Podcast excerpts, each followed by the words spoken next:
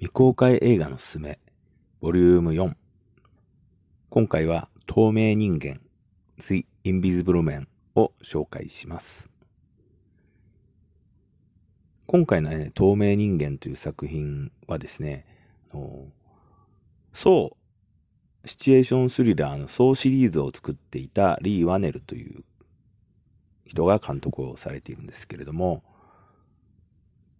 この監督がですね、あのー、なんでこの映画を作ったのかちょっとよくわからないんですけれども、私はかなり期待していたんですね。その前にあの、アップグレードっていう、ちょっと SF っぽい、まあ SF 映画なんですけれども、あって、それはすごくテーマ性がはっきりしててよかったんですけれども、まあこの映画もテーマ性はいいんですけれども、題材がですね、その、透明人間を題材にするのって、この現代だと結構厳しいと思うんですよね。その、昔からそうなんですけど、透明人間って大体男で女性をビビらせるっていう、もっとドライな見方をすると、ストーカーの話じゃないですか。で、まあ、裸をの覗いたりとか、ちょっとこう、いたずらをするみたいな。それぐらいですよね。できることって言ったら。当然あの攻撃されれば怪我もするし、見えない人間っていうだけなんで、だからそれをいかにこの2020年代に映画作品してるのかななんて思ってみたら、まあ、やはりそういう話なんですよね。テーマ性がもうそそれしかないのかなっていう。逃げる女性を追いかける男が透明になって、その人間を追い詰めていくっていう、いわゆる DV、DV 映画ですよね。だから私はあの、この透明人間という作品を見て、ちょっとあの、昔ですけど、ジェニファー・ロペスが出ていたイナフという映画を思い出しました。イナフの方は透明人間ではないんですけれども、お金持ちで外面がいい旦那に、まあ、モラハラ DV みたいなひどい目に遭わされて、最終的にどうするかっていうと、女性側がもう戦うしかないっていう考え方に行き着くわけです。もう腹をくくるしかないっていう。それでイナフの場合は格闘技の訓練を受けて、相手がこういうふうに攻撃してくるだろうからっていうパターンを読んで罠を仕掛けたりするっていう、すごく変、まあ変な映画っていうか、まあちょっと時代を2、3歩先に行き過ぎてたんですよね、その時は。DV がこれだけ問題になる。まあ、なってその当時もなっていたのかもしれないですけれども、今今みたいな、もひどい、すぐ DV、DV っていうような時代ではなかったような気がするんで、時代を先を見すぎてて、あの、ラズベリー賞、ラジー賞っていうなんか最低映画賞とか取ったりしてましたけど、で、この透明人間も流れ的にはそうなっちゃうんですよね。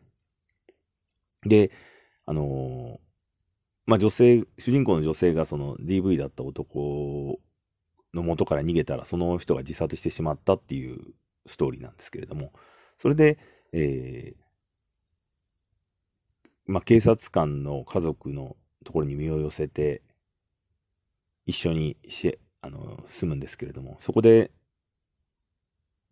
その透明人間的な人が襲ってくる。だけど、周りが誰も信じてくれないっていう流れですね。だこのテーマは、その、DV の人に襲われたら、その精神的に病んじゃって、何を言っても信用されないっていう、そういう、この現代的な物悲しさというか、こう、人間の、その、見方は変えられないっていうね。なんでそんな男と付き合うんだよっていうのは、やっぱ、その、DV にあった人に対しての根底があるので、その部分はやっぱりどんな人も持ってしまうのかなっていう。だから彼女が正し正しいことを言ってもみんなあんまり信用できない。そんなあの、例えばあの、映画の中で、ちょっと面白いシーンがあるんですけれども、その子供が何者かにビンタされたりしたら、その近くにいた主人公の女性がビンタしたんじゃないかって疑われたりするシーンがあるんですけれども、本当もどうしようもないシーンなんですけども、そういうシーンがあって、でもみんなその子供の方というか状況、状況で彼女が殴ったんだろう、頭におかしくなって殴ったんだろうっていうようなシーンに見られてしまうという。だから結局どうすればいいのかって言ったら、そのイナフとかと一緒で、相手を倒すしかない。もう、ぶっ殺すしかない。って考えるんですけれども、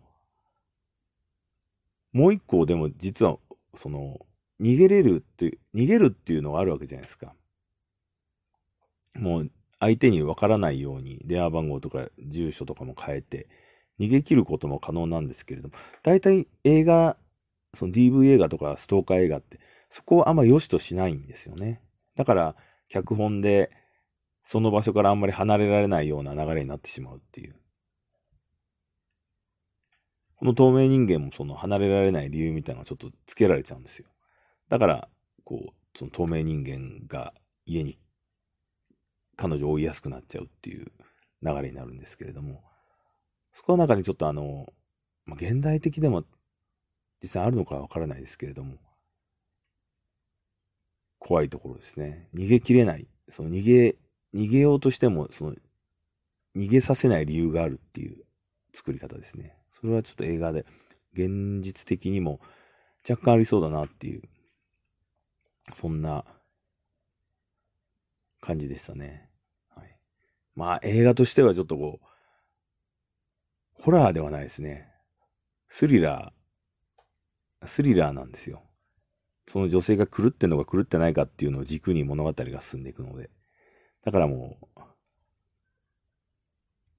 まあ面白いかって言われると結構、私は結構困ってしまうんですけれども、まあ言いたいことはわかる映画ですね。その、DV 野郎と付き合ったり、距離が近いっていうのはもう、近くなってしまったのはしょうがないんで、そういう人たちが苦しんでる時はもうその相手をぶっ殺せっていう、ボコボコにしてもグーの音を言わせるなっていう、そこまで突き抜けないと、その問題は解決しないんじゃないかっていう女性を強くあれっていう、そういう映画ですね。これも多分、えー、上映は決まってると思うので、見て、見に行っていただけるとちょっと面白いかなっていう。いくつかの場面がすごく面白い、面白いシーンがあるので、楽しめるんじゃないかとは思います。